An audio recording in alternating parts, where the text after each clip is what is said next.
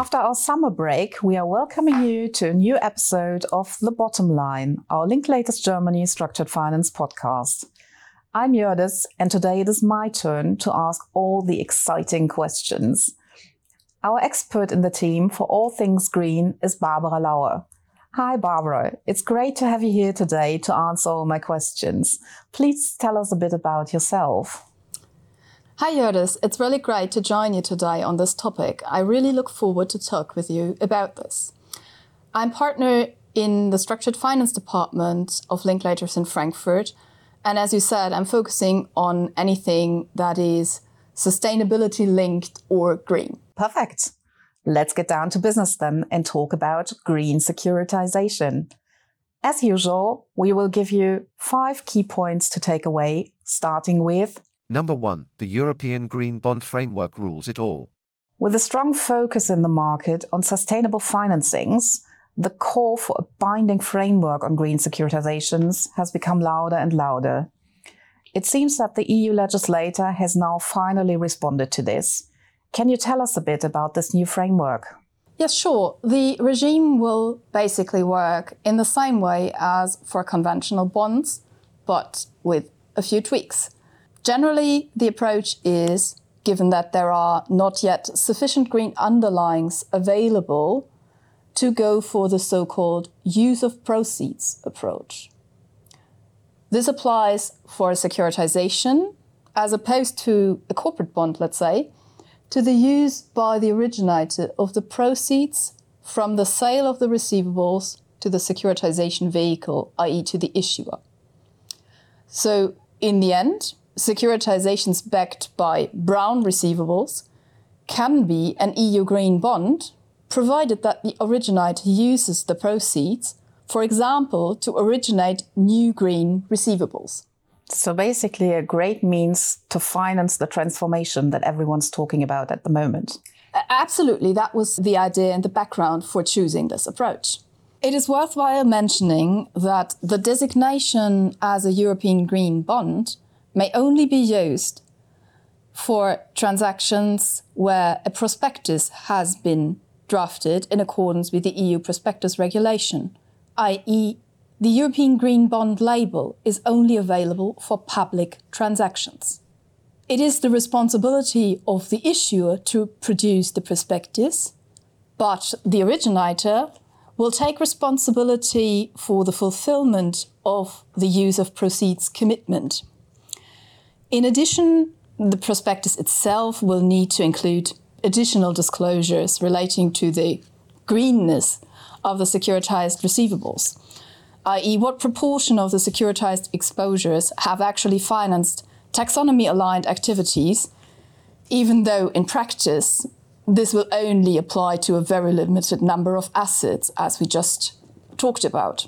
The responsibility for producing the Green Bond fact sheet, the Green Bond allocation report, and the EU Green Bond impact report will be on the originator rather than the issuer, since the issuer will just be an SPV, i.e., not an operative company.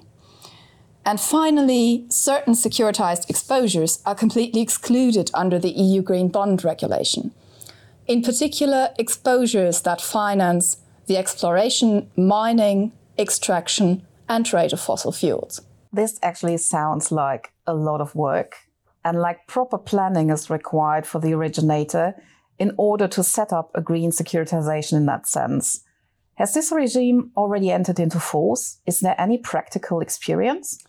No, not yet. It's actually too early for that. The regulation has not yet been published in the official journal of the EU, and it will only enter into force 12 months following such publication.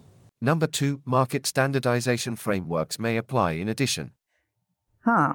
So we will not see anything going to the market before likely late summer 2024. I understand that the EU legislator is not the only one that has responded to the call for action. There also seem to be frameworks issued by market participant bodies like ICMA. Uh, yes, before the regulators had implemented anything, ICMA published in June 2021, updated in June 22, the ICMA Green Bond Principles, comprising voluntary process guidelines for the issuance of green bonds. Under the ICMA principles, we have the so called secured green bond, which, as an umbrella term, comprises the secured green collateral bond, where the underlying assets are green, and the secured green standard bond, which is more aligned to what we just learned on the EU Green Bond label, where the proceeds of the issuance are used by the originator to fund green assets. And suitable green assets or green projects that can be the underlying of such bonds and can be financed thereby include the obvious candidates like renewable energy and energy efficiency projects, but also broader terms such as circular economy business models and biodiversity projects. So, in the end, slightly broader than one might have expected. And do you need a prospectus? That's the good news about this.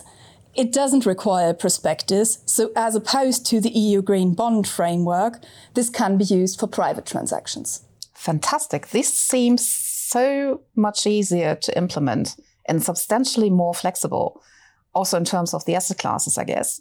Do you already have a sense as to how the different frameworks may coexist? I think that's a good question. So, my personal expectation is that both regimes will coexist, and whether one or the other may be applied will substantially depend on investor appetite. For transactions which are foreseen to be placed in the public market anyway, it's probably more likely to go for the EU Green Bond label, whereas private deals will probably stick to the ICMA principles.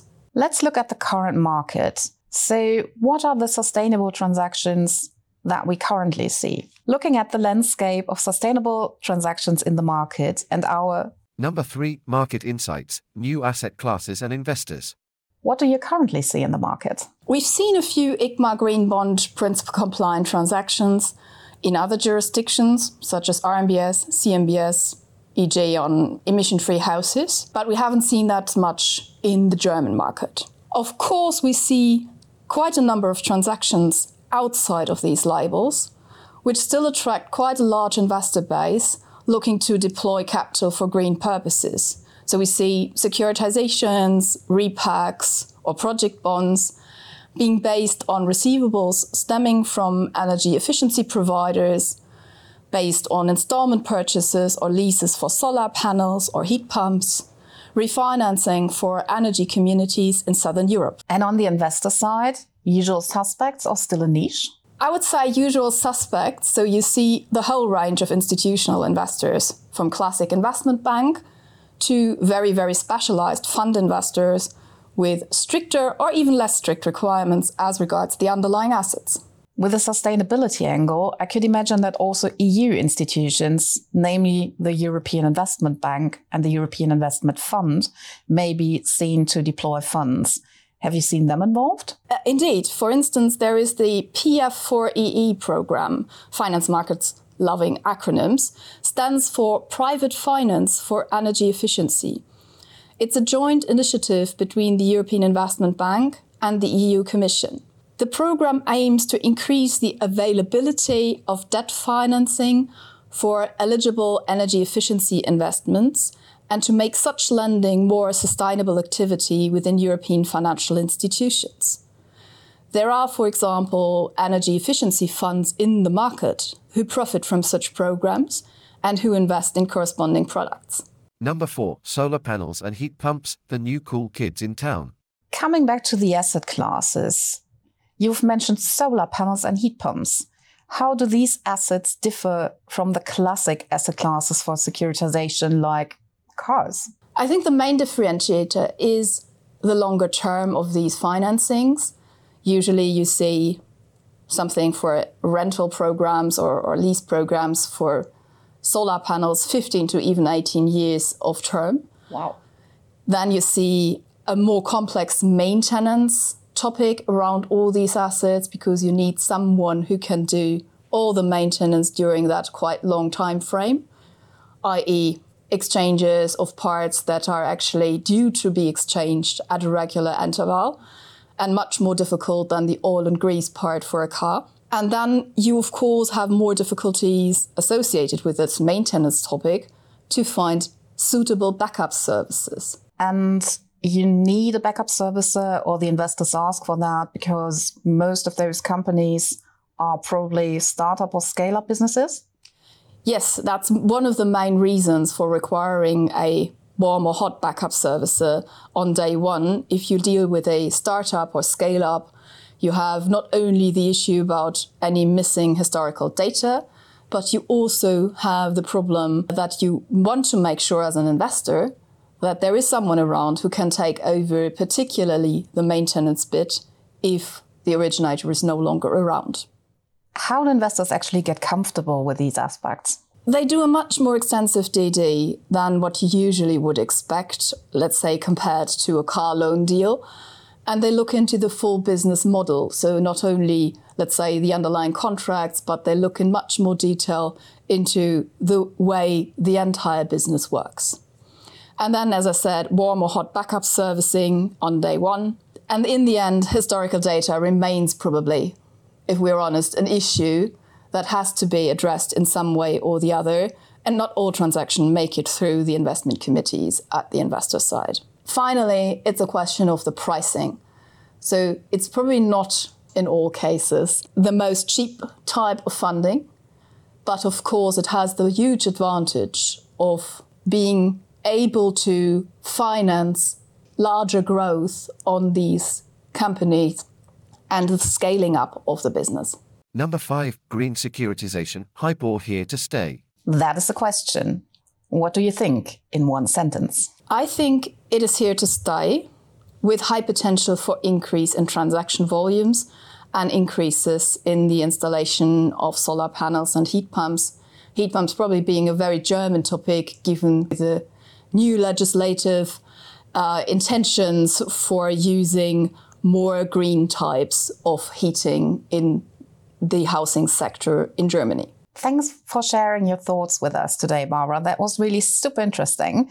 And it sounds like we are only at the beginning of this exciting new chapter, and there will be a lot more to come. Thank you all for tuning in today. We hope you've enjoyed listening to us and will follow the further developments in the green market as closely as we will do. In our next episode, we will continue our journey across the securitization universe and learn about synthetic securitizations from Burkhard Rinne. We will be joined by one of our clients providing first hand experience from the perspective of the issuer of a synthetic securitization.